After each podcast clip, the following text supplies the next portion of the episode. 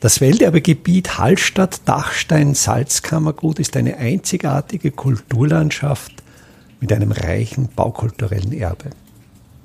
Mein Name ist Friedrich Idam und ich stelle Ihnen in jeder Episode einen neuen Aspekt unseres Welterbes vor. Im Jahr 2023 feiert die höhere technische Bundeslehranstalt in Hallstatt, die 1873 als K&K Fachschule für Holz- und Marmorindustrie gegründet wurde, ihr 150-jähriges Jubiläum. Ich bin gerade dabei, das Fotoarchiv der HTBLH Hallstatt zu sichten und bin dabei auf sehr interessante Fotos gestoßen. Ich finde diese Bilder sehr interessant, weil sie die Entstehung des baukulturellen Erbes dieses Ortes sehr gut dokumentieren. Ich werde in den folgenden Episoden jeweils eins dieser Fotos besprechen. Und für Sie ist es, denke ich, sehr wichtig, dass Sie diese Fotos sehen. Es gibt Podcatcher, wo zu den Kapitelmarken Fotos auf dem Display erscheinen. Ich werde an dieser Stelle in die Episode das Geräusch des Auslösers einer Kamera hineinschneiden, dann hören Sie, jetzt kommt ein Foto. Bei Podcatchern, die das nicht können, da wähle ich den Weg, dass ich entweder direkt das Foto in die Show Notes stelle oder einen Link zu dem Foto in die Show Notes stelle.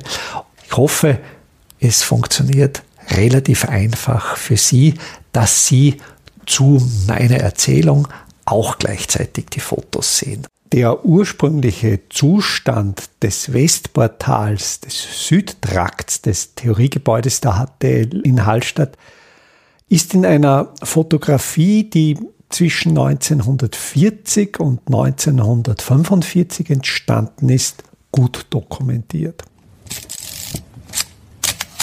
Das Bild zeigt einen Ausschnitt des unteren Bereichs der Westfassade, die noch einen sehr neuen Eindruck macht. Ich gehe davon aus, dass diese Fotografie kurz nach der Fertigstellung, also etwa in den Jahren 1940 oder 1941 entstanden ist. Das mächtige Portal ist von einem Steingewände eingefasst. Dieses Gewände ist noch größtenteils erhalten. Es besteht aus rotem Buntkalkstein, ist in seinen Querschnitten rechteckig und wuchtig. Also man merkt schon, die stilistische Veränderung zwischen dem Nordtrakt, der zu Beginn des 20. Jahrhunderts entstanden ist, und dem Südtrakt, der in den 1940er Jahren entstanden ist. Der Türsturz kragt sowohl nach vorne als auch seitlich über die vertikalen Teile des Gewändes aus und verstärkt den wuchtigen Charakter, besitzt den Charakter einer Abdeckung eines Gesimses. Die Türe selber ist unterteilt in eine zweiflügelige Füllungstür und in einer Oberlichte.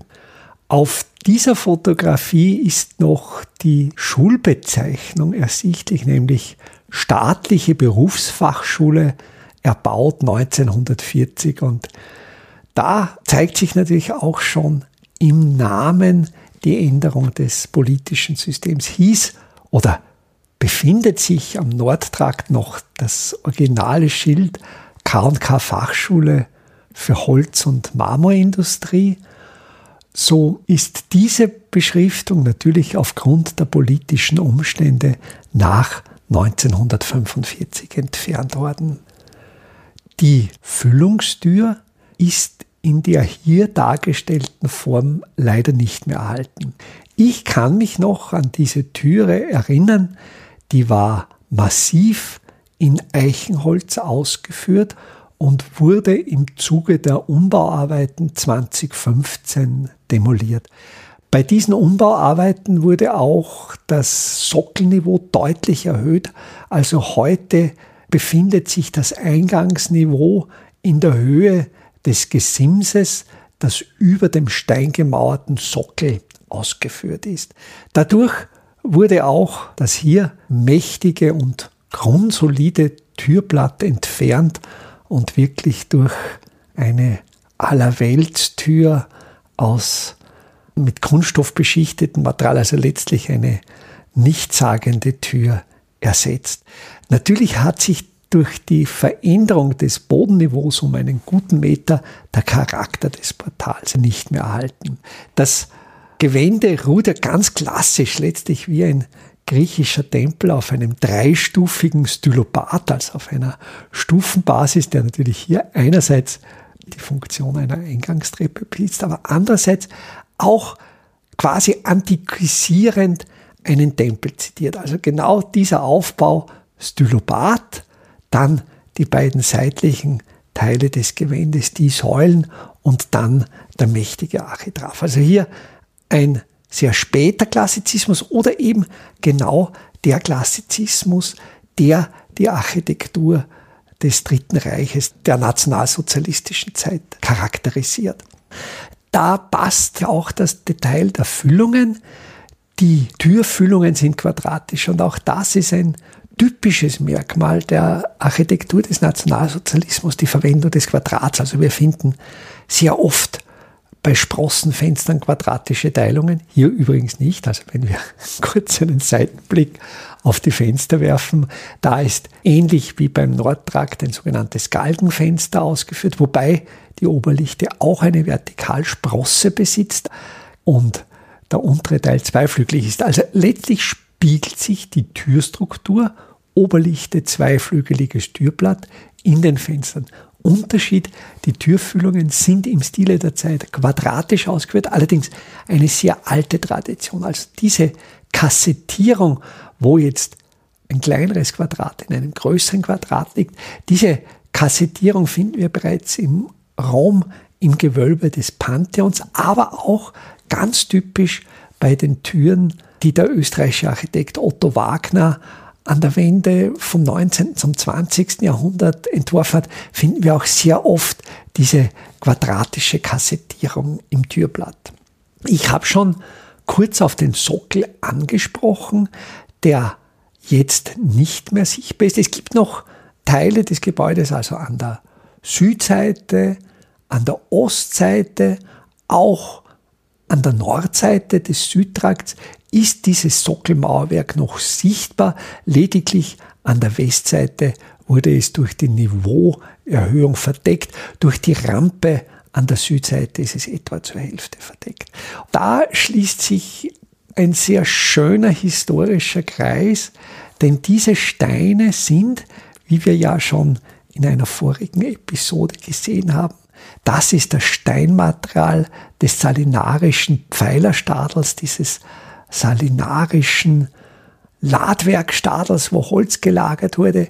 Diese Steinpfeiler wurden zwar abgebrochen, aber das Steinmaterial wurde nicht entsorgt, sondern dieses hochwertige Steinmaterial wurde hier für den Sockel des Südtrakts zweitverwendet. Hier ist die Mauertechnik bereits im Verfall. Das heißt, wenn wir zurückblicken auf den salinarischen Pfeilerstadel, wie hier noch die Mauertechnik in der Blüte stand, wo an den Ecken die Quadern eingebaut wurden, wo mit ganz dünnen Fugen gearbeitet wurde, weil der Kalkmörtel eben keine dickeren Fugen erlaubt.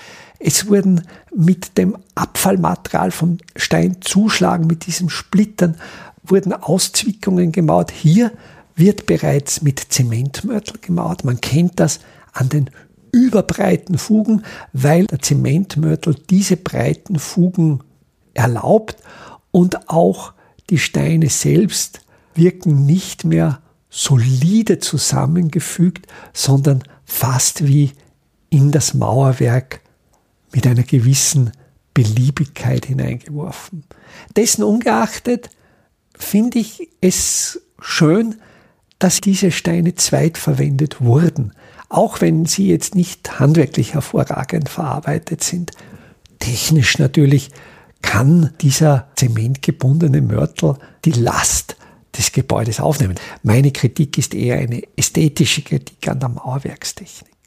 Über dem Sockelmauerwerk ist dann noch eine betonierte Abdeckung als Gesimse ausgeführt und zeigt so die klare Trennung zwischen dem Sockel und dem aufgehenden Mauerwerk. Also auch hier wieder eigentlich eine antike Bauhaltung.